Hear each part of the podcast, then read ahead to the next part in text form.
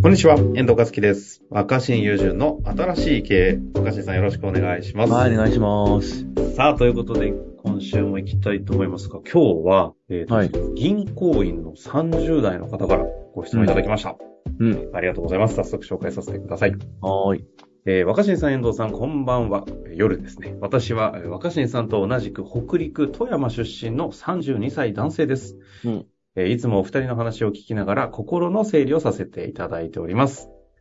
えー今回お聞きしたいテーマは、地元貢献欲の呪縛ですというタイトルでいただきました。うん。えー私は高校卒業から県外に行き、気づけば15年が経ちました。あの頃はあんなに地元を出たかったのに、どんどん地元が恋しくなり、いつか故郷に意識をという気持ちが年々大きくなっております。ただ、現実問題、家族や仕事の関係で簡単に地元地元に戻ることは難しく、そこまでして地元に住みたいのかと問われると即答できない自分もおります。うん。何かできることからということはわかりますが、会社員の自分には持ち合わせるスキルも限られており、副業で貢献できることも見つかりません。うん地方と都心で活躍されている若新さんに、この思いとの付き合い方、またどんな貢献が地方が求めているのか、また求めていない可能性もありますが、笑いとありますが、ぜひアドバイスをお願いいたします。ということでいただきました。なるほど。いやー、でもこれ同じような感じで思ってる方ものすごく多そうですけどね。でも、僕、まあ、頻繁に地元帰って活動してますけど、う仕ん。事も会社もやってるし、地域貢献だとは別にそんな意識してないっていうか、まあ別に貢献したいっていう希望もないし、すごいよね。だから、なんか、地元への思いを、やっぱその、まあ、なだってね、通常やっぱ日本人の多くは、高校卒業ぐらいまでは地元で育つことが多いわけ。20年近くの思い出があるわけじゃないですうか。んうんうん。そして18歳までって、こう、やっぱ時間の感覚で言うとさ、人生の何歳になっても半分以上の重みがあるわけじゃん。だからその、そそうれです以、それ以降年を取っていくのは体感が早いから、うんその18までの思い出ってのはすごい染みついてるわけでしょうん。はいはい。それですっごい嫌な忌まわしい思い出があるともう帰りたくないってなる人おるいると思うけど、まあ、あ、じわじわとやっぱ戻りたいなとか、気になるなっていうことは、まあ、いい思い出があったってことだと思うんですよ。うんうんうん。だからまあ別にそれで、それでいいと思うんだけど、その貢献しなきゃとか言うから多分なんかそのなんか、なんかその、なんていうのかな。えっと、義務感みたいな。義務感とか特、特、特別になんか価値のある仕事をうんし。なきゃいけないとか、ああ。なんかそう、そういう気持ちになっちゃってんのかな。でもなんか地域創生とかね、地元を戻った時に貢献しなければみたいなのは、ああうん、風土的にもなんかある感じしますよね。うん、でも僕は、そんな、なんか別に、そうなんていうのかな、貢献、貢献、これがすごい貢献になっている。結果的にね、うん。なんか地元何かにつながるっていうことはあるかもしれないし、まああと一つは、でその地域貢献をまあ、目指しているっていうか掲げていることによって、まあその、そういう仕事な、なってる。だからその、例えばこれは地域貢、地域に貢献していくための仕事だから予算がついてるとかね。あああその、だから、そういう、そういう税金の使い道として、あ。はいはいはい。なんだけあどさ。の、ちょ調達のためにやらざるを得ないみたいなのもありますしまあね。一つ、一つ、ちょっと聞いてみ、聞いてみたいな、皆さんにね。おう例えば東京とか、大阪とか、うん。多くの若者や人たちによって賑わってるじゃないですか。うん。都心と言われる。東京なんて世界、世界上位のなんか盛り上がってる都市なわけでしょはいはい。若者いっぱい集まってますよでね。すね。これなんか誰か、東京に貢献したいと思って、その、 みんな集まってきたんですかね。ああ、え、でも結構逆そうですよね。むしろ貢献をしたいというよりも活躍する場として東京じゃなきゃいけないみたいな、地元じゃできないみたいな方が強そうですけど。うん、世の中になんか、東京とか貢献したいとか、田舎に生まれ育って、僕も東京を世界一の都市として盛り上げ続ける必要があるんだとかさ、ああ、大阪を東京に負けない、まあ大阪はちょっといるかもしれないけど、その、そんなこと思ってないじゃん。確かにだかね。ら別に自分のエゴでしょそこに行けば仕事があるとか学校があるとか、友達にいっぱい会えそうとか。うんうん。就職有利そうとかね。まあだからそうやって別にだから人がそのエゴで集まったところに、人がエゴで集まったところに、えー仕事がただできるだけだと思う。うん。で、盛り上がるだけだと思はあ、そういうこと。元々はい、はい。う。もともと別にだからただのエゴじゃん。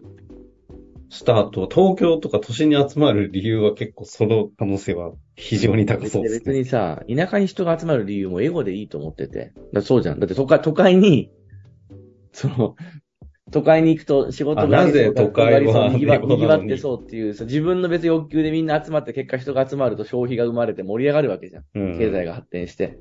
だから、今、地域貢献っていうか、田舎が盛り上がる一番単純な方法は、田舎に行きたいって思う人が増えて、そこに住めば住む話じゃん。貢献とか考えて。エゴですね。だから、まず、そのね、貢献しなきゃって思う前に、あ田舎ってなんか、あの、懐かしくて、あそこにもう一回暮らせたらいいなって思う。それでいいんじゃないこの方まさにね、その気持ちとの付き合い方どうすればいいですかっていうご質問でもありますからね。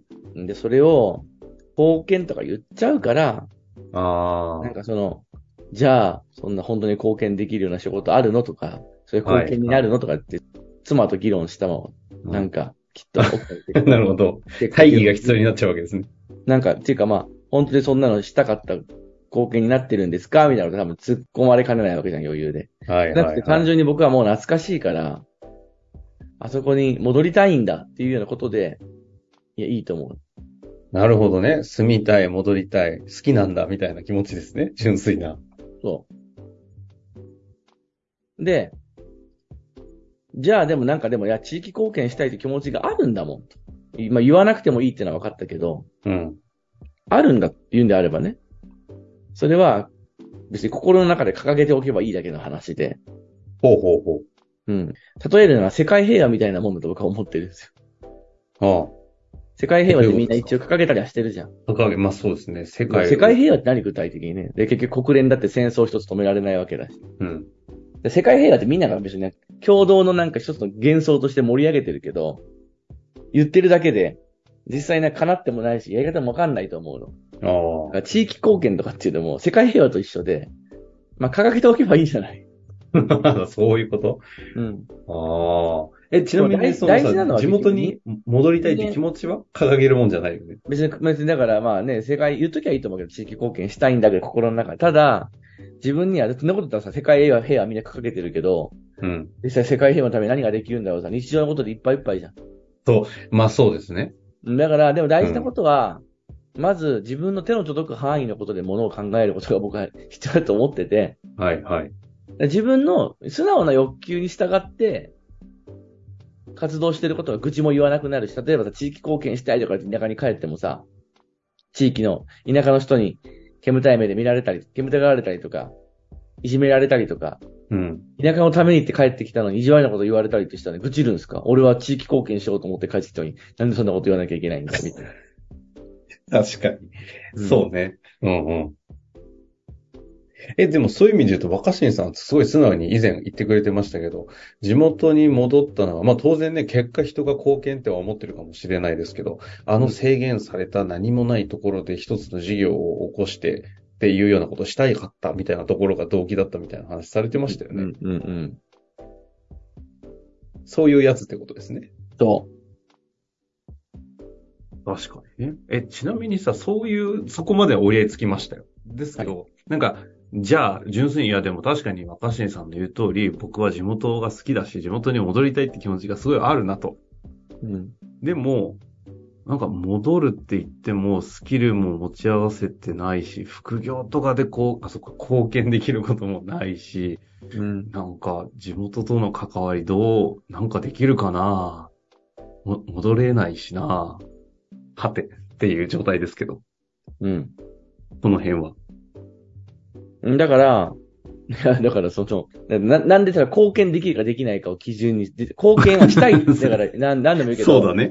だから確か世に。界、世界平和もしたいのはいいけど、世界平和に貢献できるかできないかってできないじゃん、僕ら。うん。そうなんか気にしない。だから別にいいんだと思うの。田舎に貢献とかできるかできないか気にせず、もっと純粋な別に動機で変えたければ変えるっていう。なんかそれをさ、むしろなんか、僕は地域貢献するために帰ってきたんですとか散々言われる方がめんどくさいっていうか。 地元の人からすると。 うん、それは確かに、うん。う ん、そうかもしれませんね。と思うよ。ああ、え、ちなみにさ、若新さんって貢献、その地元にさ、帰ってきてありがとう、若新くんみたいな感じじゃないんですか実際は。それは周りの人は勝手に言うじゃん。やっぱなるんだ。うん。それはだから勝手にのの乗っておけばいいっていうか、それ。そっか。いや、でも帰ってきて、そうやってありがとうって言われている若新さんとかを見て、両方で活躍してる姿を見ると、なんか、いいなって思う気持ちもわかりますよね。うん。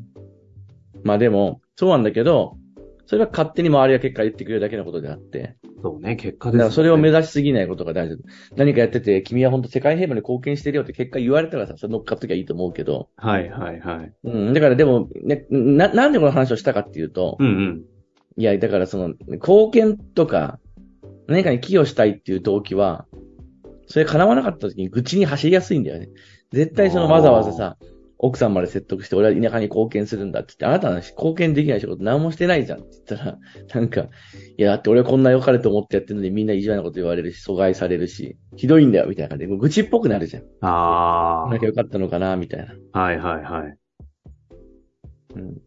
確かに文句、批判、不満、愚痴に転じますね。その前提でいくと。なんかあった時に。そう。でしょなるそ。れはめんどくさいじゃん。うん。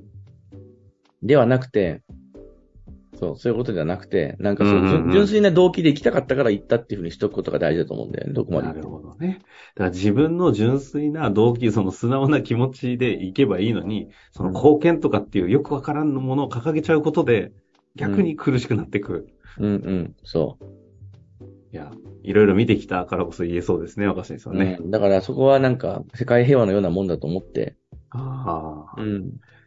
地元貢献とは、世界平和と同義であると。まあ、心の中で唱唱えとくぐらいはいいと思うんだけど、うんうん。うん、なんかその、いつかそれは、そうな、結果的になったらいいなっていうだけの話。とにかくでも、あの、田舎の方もさ、重たいからそうやって貢献したいんですかって言われてきても、それより純粋になんとなく帰ってきたかったとか、それぐらいでいいんだと思うよ。なるほどね。うん、僕らはそうやって結構自分純粋な動機の積み重ねで世界は作ってるから。ああ。まあそうやって若新さんも結果的に地元貢献につながっているのは純粋な動機であるというとこですようね。ん、でもあんまりそれでそうやって期待されても疲れるから、お互いね。うん、あくまで僕は、ね、地元になんか執着してるだけとかさ、ああ。うん、なんかちょうどちやほやしてくれるからいいとか、まあ、その程度にしか僕は言ってないですよ。いや、なんかすごくね、この方が欲しい言葉をいただけたような気もしますので、また何かありましたらね、いろいろ葛藤もありそうですし、はい質問お待ちしております。ということで、若新さん、ありがとうございました。はい。本日の番組はいかがでしたか番組では若新雄純への質問を受け付けております。番組説明欄の URL から質問フォームにご入力ください。たくさんのご質問をお待ちしております。